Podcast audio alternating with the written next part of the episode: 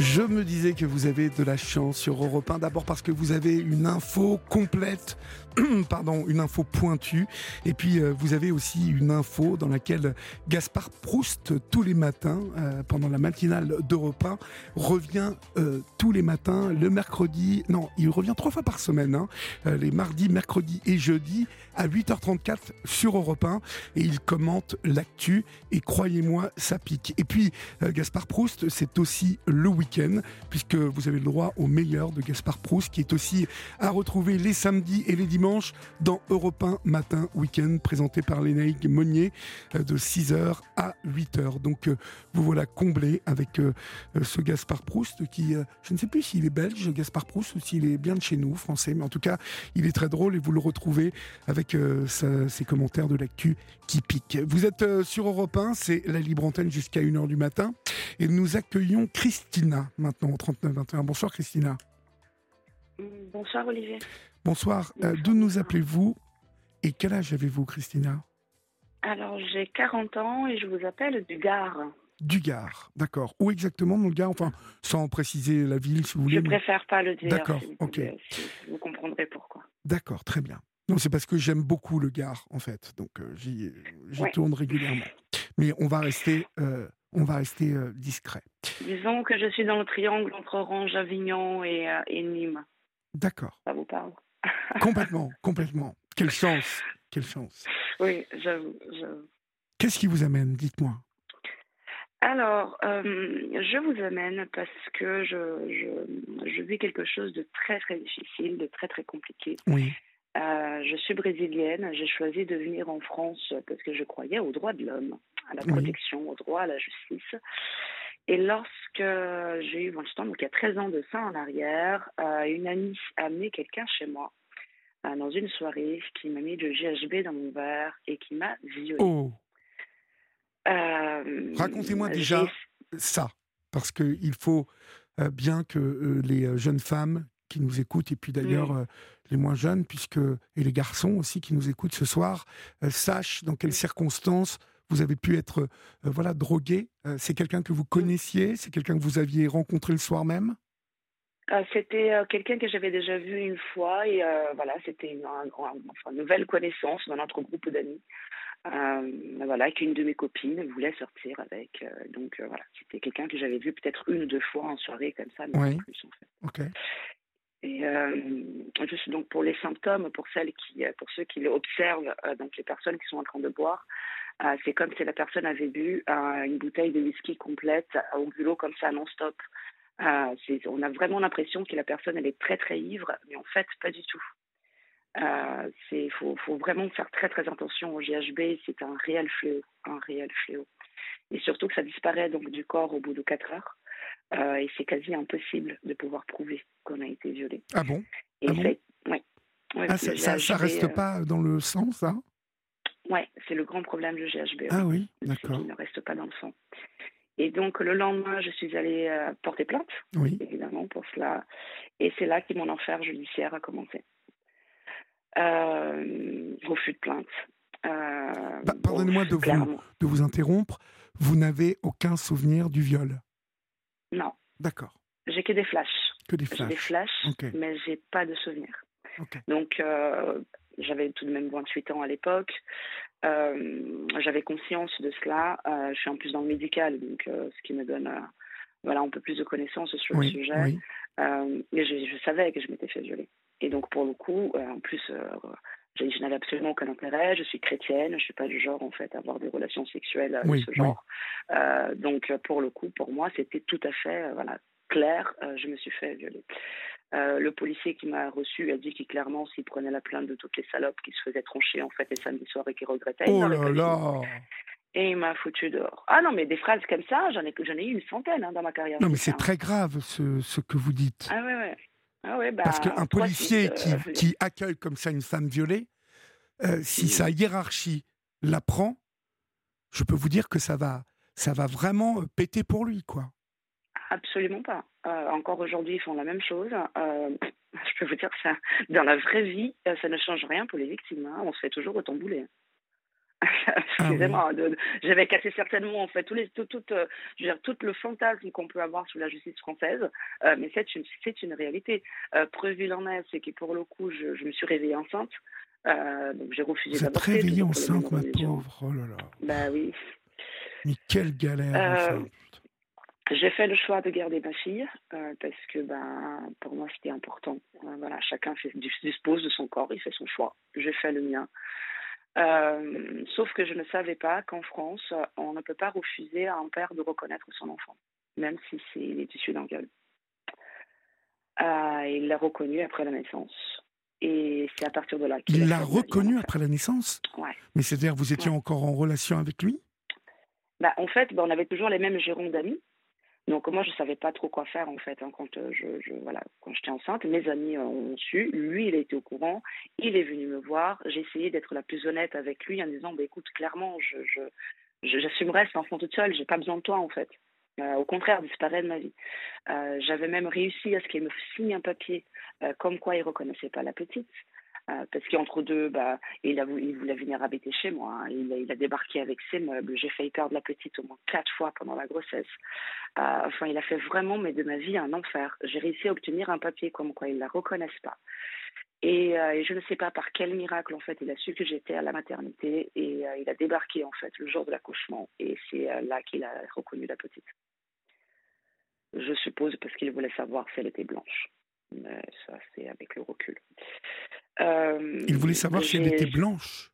Oui, parce qu'il est raciste. Euh, je suis brésilienne, hein, comme je vous l'ai dit en préambule. D'accord, oui, euh, je bien, bien saisi. Et, et je n'ai appris que plus tard qu'il racontait, à partir de là, donc il a fait de ma vie un enfer parce qu'il a commencé à raconter à qui veut bien l'entendre, que nous étions en couple depuis plus de deux ans et que je lui ai fait un enfant dans le dos pour bénéficier des aides sociales et oh. avoir des papiers. la chose, c'est qu'il a fait ça aux impôts. Les impôts l'ont cru il s'est déclaré à mon domicile. J'ai pour 30 000 euros en fait à payer aux impôts. Oui. Euh, il, la faisait, il le faisait à la justice pendant 9 ans. Euh, il a, il a, jusqu'à encore aujourd'hui, il répète toujours la même folie. Euh, euh, où il a fallu que je me défende. Il l'a fait auprès de sa famille qui m'a tombé dessus. Il leur réclamait de l'argent. Il leur dit que je ne lui représenterais pas la petite, que j'empêchais de la voir, que j'étais une prostituée, que, que je ne travaillais pas, que je, je, me prostituais avec ma fille à mon domicile. Enfin.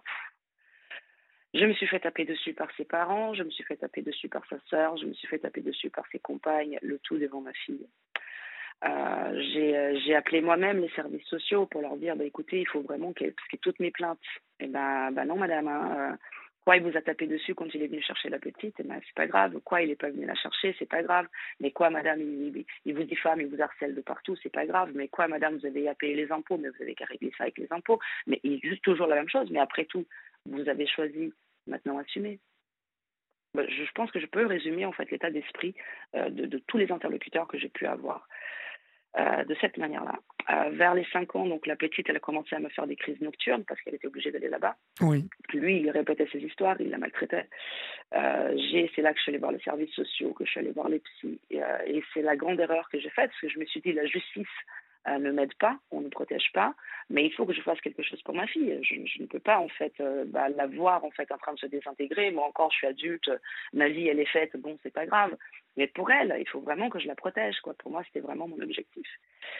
Grande erreur. Euh, services sociaux, enquête sociale, AEMO, m'obliger à témoigner devant ma fille, les rendez-vous à nos clients pouvoir. ils, ils, venaient chez moi tous les 15 jours, limite fouiller mes placards. Euh, et puis ils comprenaient pas. Ils comprenaient pas parce qu'ils ont vu ce monsieur une fois et puis ce monsieur semblait tout à fait normal, tout à fait bien. Euh, jusqu'à il y a trois ans euh, où euh, bah, toute la toute cette machinerie hein, parce que personne n'a les moyens. La police n'a pas les moyens de prendre les plaintes les procureurs les classent la santé n'a pas le, le, moyen de vous prendre en charge de faire des expertises. Les juges n'ont pas le temps en fait donc de, de voir votre dossier. Les avocats je vous raconte même pas j'en ai, ai eu pour plus de, de j'en suis à 70 000 euros de frais d'avocat. 70 000 euros? Euros de frais d'avocat. allez voir Laura Rapp. Vous aviez, les moyens, vous aviez les moyens de payer ça ou quoi? Heureusement que j'avais les moyens, je suis cadre supérieur et que j'ai bien ma vie. Mais là, aujourd'hui, j'ai plus rien. Hein. Je suis paupérisée. Hein. Il me reste 76 centimes sur mon compte en banque. Hein. Ils m'ont tout pris. Ils montent au prix. Euh, c'est une horreur. Moi, j'ai eu des Michel Hamas, par exemple, la star de Marseille, là, qui est en train de faire à tout, à, tout un tas d'enfants là sur Internet. Il attire le chaland en faisant en fait ses vidéos sur Internet. Moi, comme une grosse idiote, je tombe dans le panneau. Je dis, bah, allez hop, euh, c'est peut-être qu'il va m'aider. Je lui donne 4000 balles. Je n'ai jamais eu de nouvelles. Il a plaidé quoi, en fait, ensuite devant le juge Le maintien chez le violeur. Et moi, en fait, juste des droits. rien à faire une horreur. Maître Steyer, Thomasini. Je peux balancer plein de noms hein, que j'ai payés. Moi, il n'y a pas de problème, et même ceux que j'ai pas payés, mais qui m'ont quand même couru derrière. Et donc, il y a trois ans, euh, une, une, juge, euh, une fois de plus, elle avait trois minutes pour lire notre dossier. Elle n'a pas du tout compris. Elle avait convoqué ma fille en plus euh, à ce moment-là, ma fille qui a parlé des violences qu'elle a subissait là-bas sur place, des violences qu'elle a subies avec moi, de, bah, de, l'enfer qu'elle nous faisait vivre. quoi. Et, et la les violences, attendez, parce que vous allez très vite, les violences que vous, que vous évoquez, sont les violences que le père fait quand, quand, il vient vous voir, quand il vient voir l'enfant chez vous? Quand il vient la prendre chez moi pour le passage de bras. D'accord. Il est violent lors de cet épisode-là. Bien sûr. Et, pour bien préciser les choses, au début, en fait, vous avez quoi Une garde partagée une semaine sur deux ou, il a un week-end sur deux? Non, même pas, euh, parce que dès le départ, il faisait n'importe quoi, il n'a toujours pas d'adresse, il squatte chez ces bonnes femmes, hein, pour, euh, en racontant ses histoires, en disant qu'il est malheureux, que c'est de ma faute. Euh, et donc, il n'avait pas le droit de garde ni de visite sur la petite. Il pouvait juste avoir, au départ, il avait un droit de visite simple. Non, non, non, même pas. Une visite simple. Donc c'est quoi les visites simples? C'est venir la voir, il la, prendre Il la prenait à 10h du matin et il la ramenait à 18h. D'accord, très bien. C'est pour que vous voyez ces détails-là, vous ne nous les avez pas donnés, c'est important qu'on comprenne. Pardon, excusez-moi. Oui, tout à fait. Donc ça, c'était jusqu'aux les trois premières années de la petite. Vers 5 ans, il a pu obtenir donc le fameux week-end sur deux et la moitié des vacances. Oui. Sauf que c'est là que la petite, elle a commencé à me revenir avec les crises nocturnes, avec la fatigue. Il n'avait pas le droit de quitter Lyon au départ et quittait quand même Lyon pour aller à Besançon avec elle, même en Suisse, etc. Euh, enfin bref, sans compter toutes les violences qu'il lui faisait subir à elle. Mhm. Donc, je veux dire que lui, il me tape dessus euh, quand il vient la chercher. Bon, au pire, je me défends, je, fais de la capoeira, je sais me défendre. C'est pas le problème. Euh, même si je, je préfère ne pas me retrouver dans cette situation. Mais qu'ils s'en prennent pas à elle, en fait. Et ça a duré comme ça pendant quatre ans. Et au bout de quatre ans, euh, euh, ma fille, elle a parlé, on a été ici de voir des policiers, on a vraiment tout fait, hein. le CMP, les services sociaux, euh, personne ne nous a écoutés. Tout le monde disait non, non, mais madame, il y a plus grave, il y a pire, il y a pire. J'ai dit bon, bah, écoutez, ma, fille, elle me parle en fait de se suicider à l'âge de 6 ans. pour moi, c'est grave. Pour vous, non. Bon, ok. Donc j'ai essayé de maintenir la petite le maximum que je pouvais. Et quand elle a eu 9 ans, cette fameuse juge, en fait, a décidé de la placer là-bas, chez lui. Chez lui ah un, quart d'heure euh, devant ma fille. Il a dit non, non, non, de toute façon, ta mère est une folle, je ne crois pas son histoire. Euh, tu vas aller chez ton père, en fait, comme ça, tu vas apprendre qui il est vraiment. Mais euh, comme ça, ce, ce, juge, ah mais il y avait, vous aviez votre avocat, le, le père avait son avocat? Le père avec l'avocat, la, la, la, directrice du service social sur Lyon, avec l'éducatrice qui me suivait. Oui. ça se passait bien avec ces dames-là? Bah, le problème avec ces gens-là, c'est qu'ils vous disent tout va très bien, mais quand on va voir les rapports, euh, on est des folles. Moi, je pensais avoir de bons rapports avec elles. D'accord. Donc, euh, ces personnes-là vous ont chargé, visiblement? Euh, Non, au départ, sur ce second de justice-là, ils ne m'ont pas chargé tout de suite. Ils m'ont juste lâché parce qu'ils avaient d'autres dossiers bien plus graves, selon eux, avec cette juge et qui ne voulaient pas la mettre à dos. Donc ils ont préféré en fait ne rien dire et euh, tant pis. Faites un essai, laissez le père laissez la partir là-bas. C'est que pour trois mois, dans trois mois, on vous ramène votre fille. C'est ça qu'on m'a vendu. D'accord. Bon. Ah oui, oui, il faut faire des petits jeux de négociation en plus aussi entre les avocats, les services sociaux, les juges. Euh, c'est euh, un enfer. Hein. J'appelle ça les violences judiciaires, c'est vraiment un enfer. Et euh, donc, on a tout fait pour essayer de protéger la petite. Euh, donc, il a fallu que la petite elle, était dans un désarroi. Et le week-end, avant d'aller chez son père, eh ben, elle a fait une tentative de suicide. Elle avait quel âge quand elle a, euh, elle a dû rejoindre son père comme ça?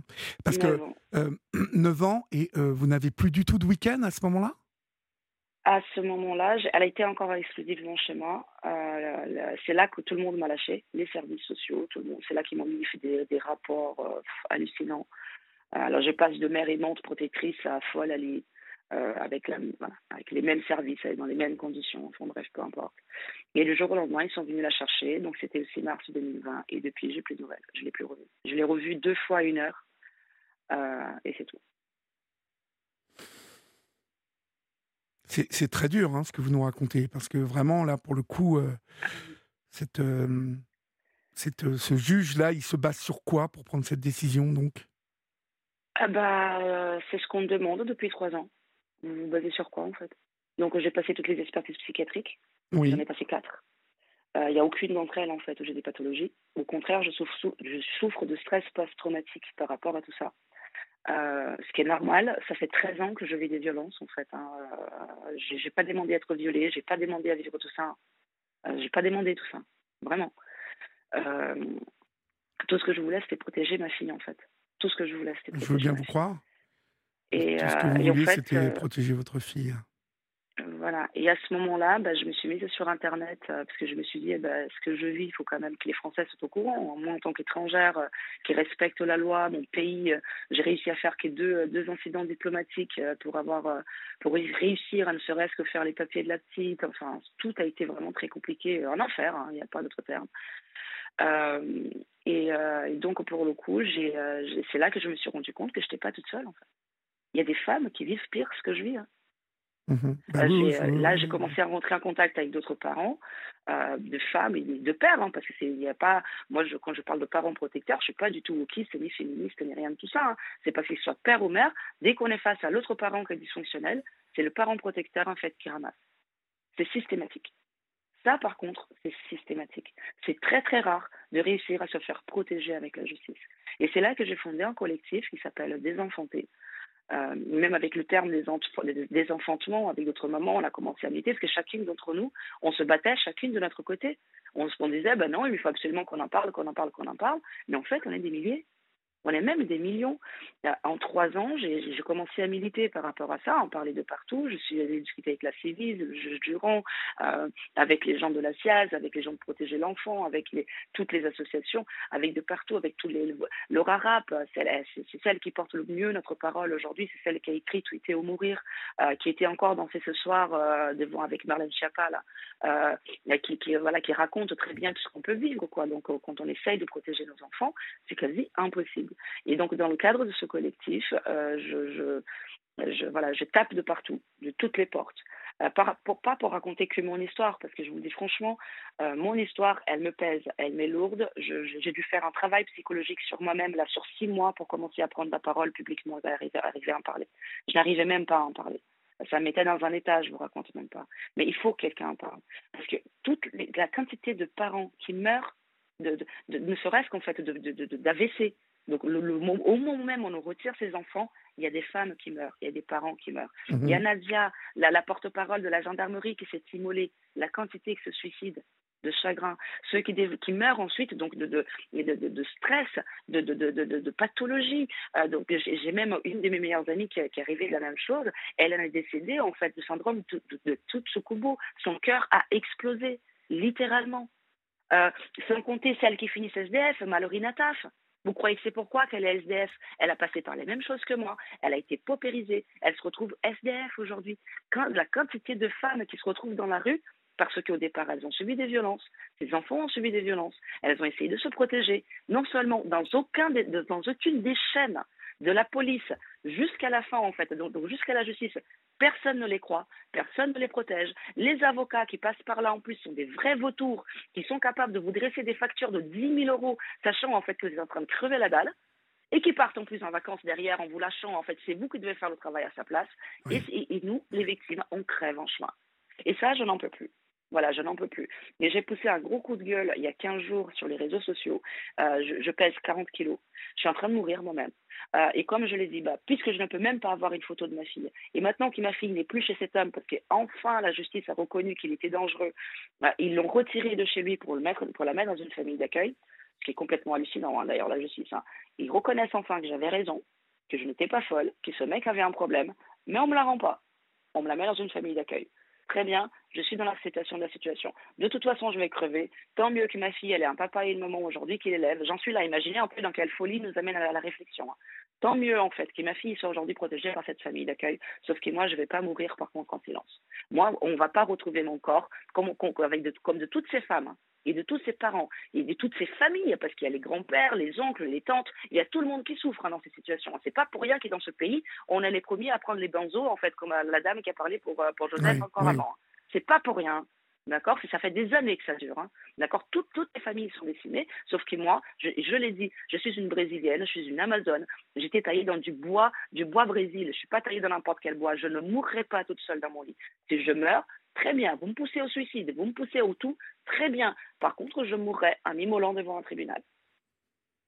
Et là, les gens, ils entendront en fait, ma mort ne sera pas vaine. Vous voulez me tuer? Très bien, parce qu'on finit tous par en crever très bien, sauf que ma mort ne sera pas belle. Et donc après ce coup de gueule, apparemment il y a des gens en fait qui sont prêts à m'aider. Il y a des gens qui sont prêts à m'entendre. Je remercie Florian aussi parce que je lui ai écrit un gros pavé euh, euh, pour lui expliquer en fait donc euh, là sur sur Europe 1. donc pour vous pour parler de tout ça quoi. Ce n'est pas que mon histoire, c'est vraiment un système depuis depuis l'ère du temps. Regardez encore le cas de Gabriel Matzneff. D'accord? Avec, Bernard Pivot. Dans ce, pays, ce mec, il était en train de dire en toute détente les mères sont hystériques. Quand elles hurlent pour protéger leur enfant, elles ne sont pas en train de hurler pour protéger leur enfant. Elles sont hystériques parce qu'elles sont jalouses qu'il lui, ait des relations sexuelles avec leurs enfants et pas elles. Il y a même, j'ai même entendu dans des rendus de justice que des mères qui, qui voulaient défendre leurs enfants de l'inceste, elles étaient jalouses du fait que leur ancien mari couchait avec leur enfant, mais pas avec elles ce genre de mentalité, je ne peux plus en entendre passer. Pour moi, c'est mort. La France, c'est fini. La France que j'ai aimée, que j'ai choisie, que j'ai chérie, pendant, ça fait plus de 20 ans que je suis ici, hein. pour moi, elle est morte. Et moi, tant que ce système-là, en fait, tant, tant, que les gens ne se rendent pas compte que c'est un système, eh ben, je mourrai en, en, hurlant. Franchement, voilà. Et donc, je vous remercie de m'avoir laissé hurler. Je vous en prie, je vous en prie, mais bon, c'est, très triste de voir que, que euh, issu d'un viol, qu'un enfant issu d'un viol comme euh, votre fille euh, l'a été là. Euh, mmh. c'est fou que qu'on vous fasse payer euh, la note de manière aussi salée que ça. C'est fou. Mmh. Bah, non seulement on me fait payer la note la plus salée, mais euh, c'est même pas à moi, c'est à elle. C'est elle qui paye le plus lourd tribut. Elle doit déjà en fait vivre avec cette histoire je pensais la préparer euh, dans ma tête. Je me disais, je vais garder un jour, quand elle sera plus grande, je lui expliquerai qu'elle n'a pas de papa. Et je viendrai l'expliquer ce qui s'est passé. Ah ben non. Dès l'âge de 5 ans, en fait, ben, il y avait déjà des gens qui, lui expliquaient cette situation. Et on lui expliquait que le viol, que tout ce que son père, ce violeur, a fait était normal. Et que c'était moi qui avais un problème de vouloir la protéger. Pour moi, c'est ça le pire. C'est ma fille qui perd le plus de tribut. Aujourd'hui, elle est encore, avant d'aller en famille d'accueil, elle est encore retournée en HP, elle a encore fait des TS. Hein. elle a 12 ans. Elle a 12 ans, elle est déjà sous bonzo. C'est terrible. C'est elle qui est en train de payer le plus lourd tribut. Après, mais c'est, le parcours. Moi, je l'ai remarqué en remontant avec, la, avec des enfantés, avec la civise, en remontant l'histoire. Euh, mais c'est, c'est la protection de l'enfance qui est un problème. C'est l'ASE le principal problème, anciennement la DAS. S'ils avaient bien fait leur travail, s'ils avaient bien fait en fait les choses, s'ils avaient pris le temps en fait de nous écouter, qu'ils avaient fait les bons rapports, on n'en serait pas là. Parce que que ce soit la justice, que ce soit les procureurs, que ce soit en fait, même les psys, etc. Tout le monde se base en fait sur ce qu'il dit l'ASE. Tout le monde. Et tout le monde se renvoie la balle. Bah, ah bah on en parle, on parle souvent de l'ASE sur cette antenne, vous le savez.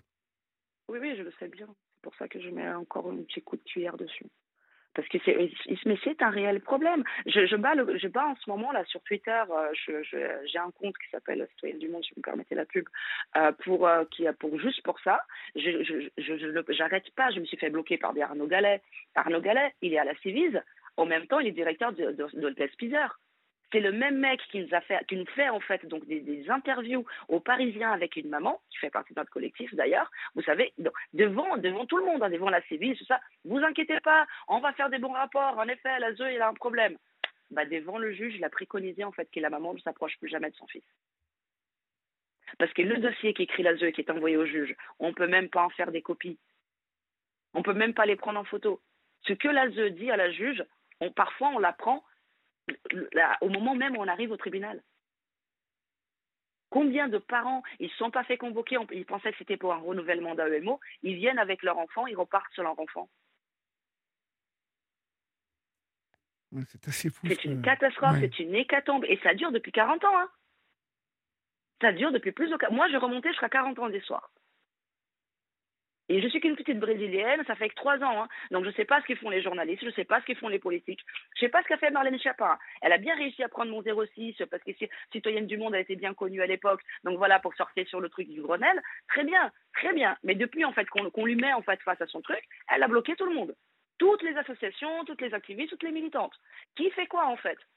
Parce que moi, j'ai encore une Michelle Croff euh, qui, est en train de dire Mais il y a des dysfonctionnements, ou nous toutes, il nous faut un milliard, ou tous les gens des, Ah ben non, mais parce que du coup, il nous faut carrément 10 milliards en fait. Pour, oui, bah très bien, il faut vous 10 milliards, mais pour faire quoi avec? Pour donner à l'ASE eux-mêmes ils disent parce que vous me dites en fait que qu'il faut faut faut donner tout ça pour les transformer. Donc on est enfin d'accord que l'ASE elle a un problème. Dès qu'on arrive à l'ASE ah ben non non non tous nos rapports sont bien on ne commet jamais d'erreur. Regardez le cas de Julie Douib Julie Douib, vous savez la Corse qui s'est fait tuer là, dont le mari là, il vient enfin de perdre l'autorité parentale. et eh ben, elle était désenfantée comme moi. Hein. On lui avait donné les enfants à son mari. Hein.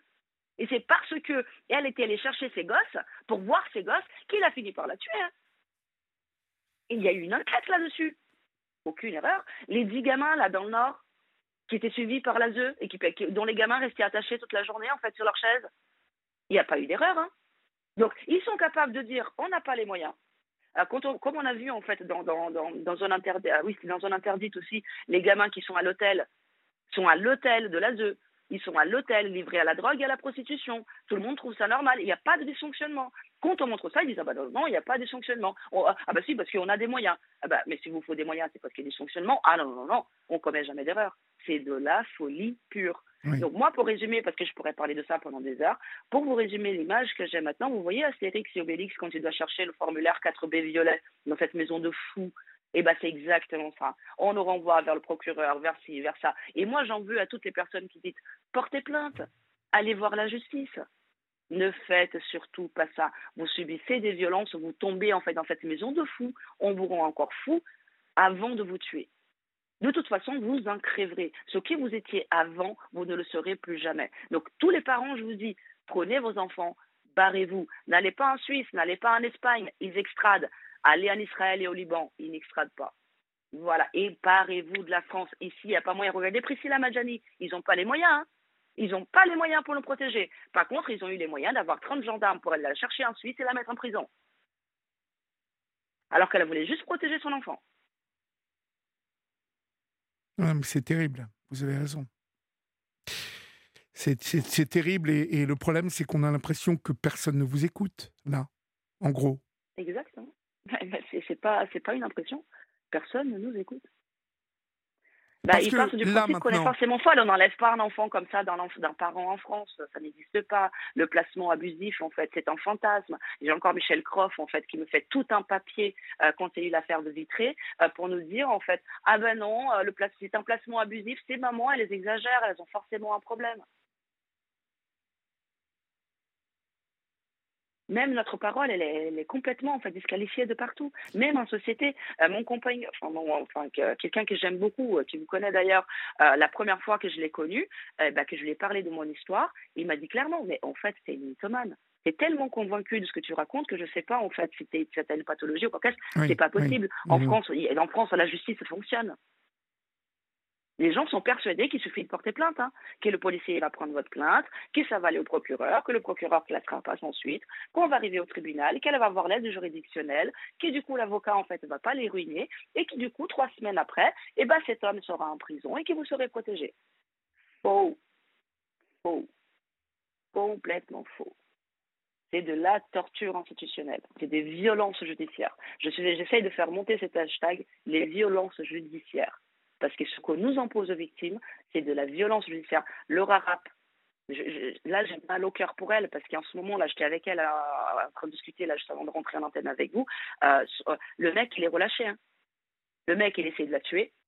D'accord Et elle a écrit, et encore qu'elle a réussi à obtenir à ce qu'il aille en prison parce qu'elle est médiatisée. Ils l'ont libérée. Elle ne sait même pas où il est, le mec. Il peut arriver à n'importe quel moment devant sa porte et la tuer. Devant sa fille. Et là, je vous parle le 13 mars 2023. Hein. Je ne suis pas en train de vous parler d'une histoire complètement le loufoque qui existait. Non, non, non, non. je vous parle là, là. Oh. Il y a encore 30 minutes, j'étais avec elle là, sur un, message. là, elle est en train de flipper de savoir, en fait, si le mec ne va pas venir taper à sa porte pour la tuer.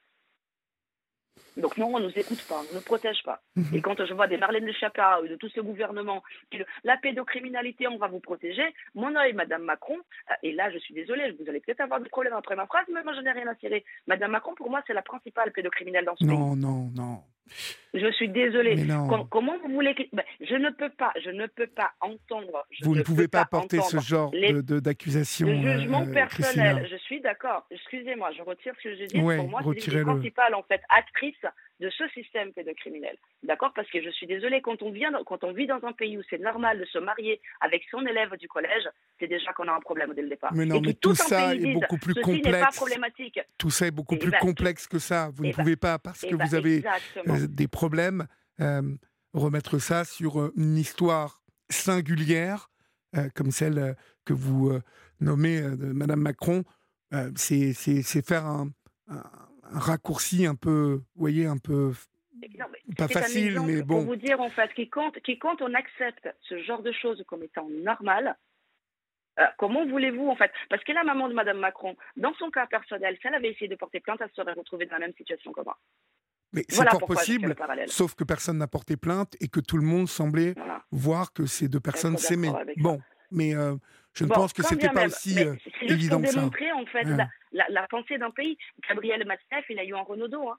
N'oublions pas que tous ses livres, en fait, étaient sur des rapports sexuels avec Oui, des mais enfants. il hein. est rattrapé aujourd'hui, Gabriel Masneff, depuis euh, un bon moment. Heureusement, Ah, bien sûr. Dans tous ses livres, Donc vous voyez, mais vous voyez qu'on n'est pas en pleine, on n'est pas encore, mais on n'est pas en pleine impunité non plus. Il faut remettre les choses à Mm. leur place. Je suis d'accord avec vous que euh, il y a euh, encore beaucoup de choses qui sont tabous en France et qu'on a un problème avec euh, euh, les, les- les violences faites aux enfants euh, le, traitement de, toutes ces affaires qui euh, souvent euh, par manque d'argent et manque de volonté aussi de, légiférer un peu mieux, en tout cas de, faire de nouvelles lois qui ne sont plus adaptées à, la société, qui, finalement a, complètement mué et tout ce qu'on a pondu comme fonctionnement et comme loi il y a 30 ans, 40 ans, n'ont pas été euh, euh, revus. Et euh, en 30, 40 ans, les gens ont changé, la société a changé. Aujourd'hui, les gens sont beaucoup plus affûtés dans le mensonge, dans piétiner les règles. On défie l'autorité aujourd'hui. On n'a plus peur de mentir. Et ça, vous le savez, le- puisque vous m'appelez ce soir, vous savez que sur cette et antenne, on le, on le dénonce, ça.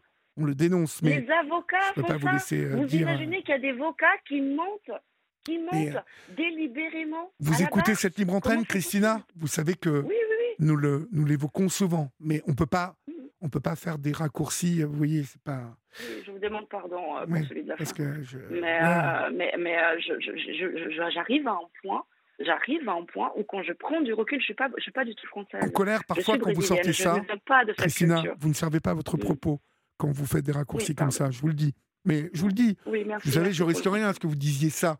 Euh, mais voilà, si je vous empêche de le dire et, et je vous ramène un peu euh, au calme, c'est que euh, vous avez euh, un- des droits et qui semblent avoir été vraiment bafoués. Mais bon, il y a encore, il y a encore de l'espoir. je me, bats- je me bats même plus pour mes droits parce que je connais très bien le parcours du désenfantement. Euh, maintenant qu'elle est dans les mains de la famille d'accueil, je ne la reverrai pas avant des années. Mais je non, sais. faut pas dire ça. Euh, L'historique, voilà. Donc je me dis, non mais de toute façon, je n'ai aucun contact avec elle, j'ai que ça à faire. Mon chagrin, c'est soit je le mets en fait à passer tout mon temps en dépressif, sous benzo, Oui. soit je refuse tout ça et je me bats. J'ai préféré me battre. Mais Et je me battrai jusqu'à la mort. Mais vraiment, je vous encourage. Christina, à vous battre. Je vous engage à vous rapprocher euh, d'associations qui euh, euh, regroupent des parents qui euh, sont abusés par l'ASE, qui sont abusés par le système. De toute façon, je pense, Christina, que c'est incontournable pour vous, ce combat. Parce que c'est celui d'une mère qui, veut voilà, revoir sa fille. Et ne perdez pas espoir. Par contre, ben, je pense qu'il vous faut choisir maintenant les, les- les- les bonnes personnes, euh, parce que visiblement, vous avez été abusé beaucoup, y compris par des avocats.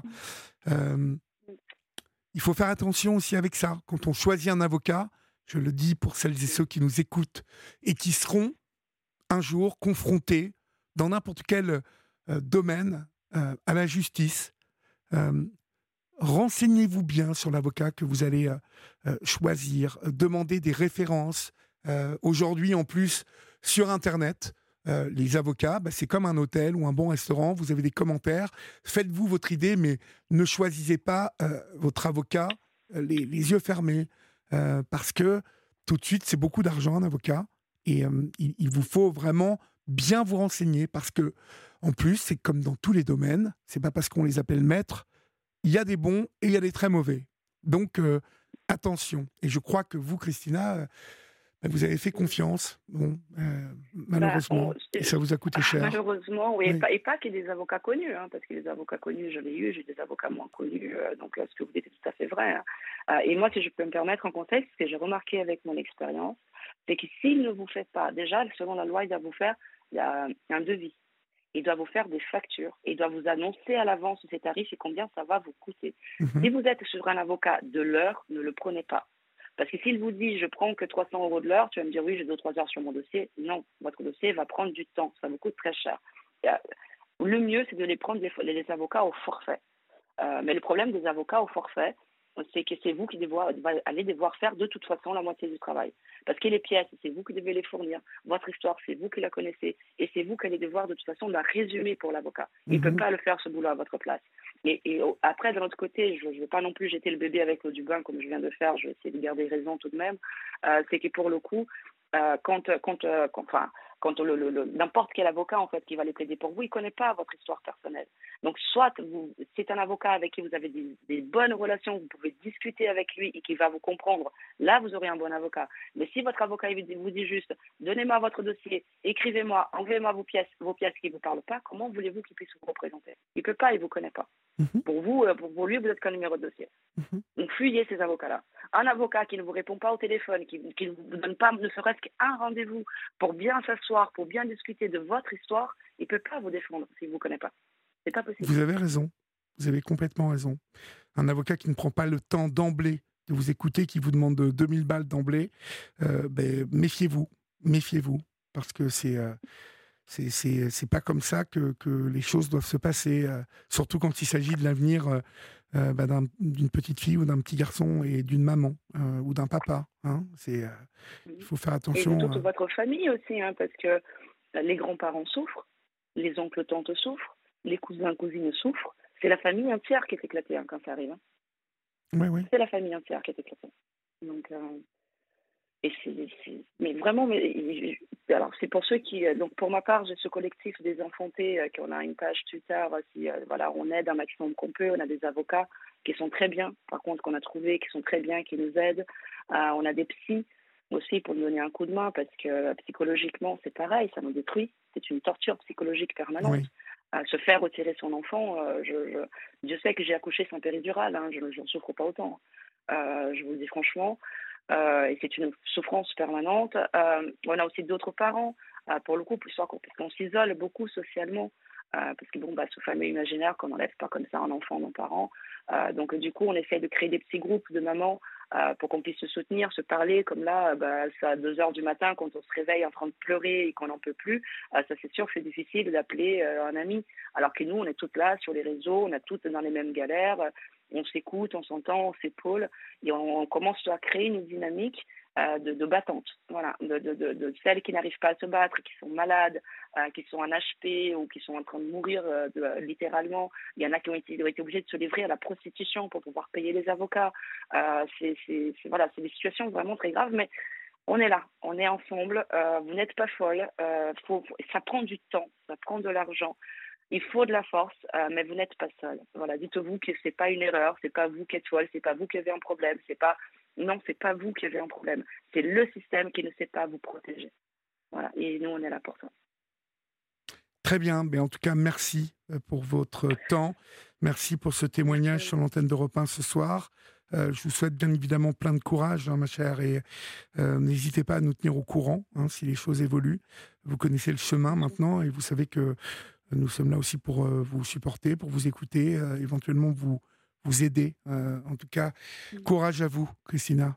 Merci, merci beaucoup. Merci, merci beaucoup. Je vous en prie. Au revoir.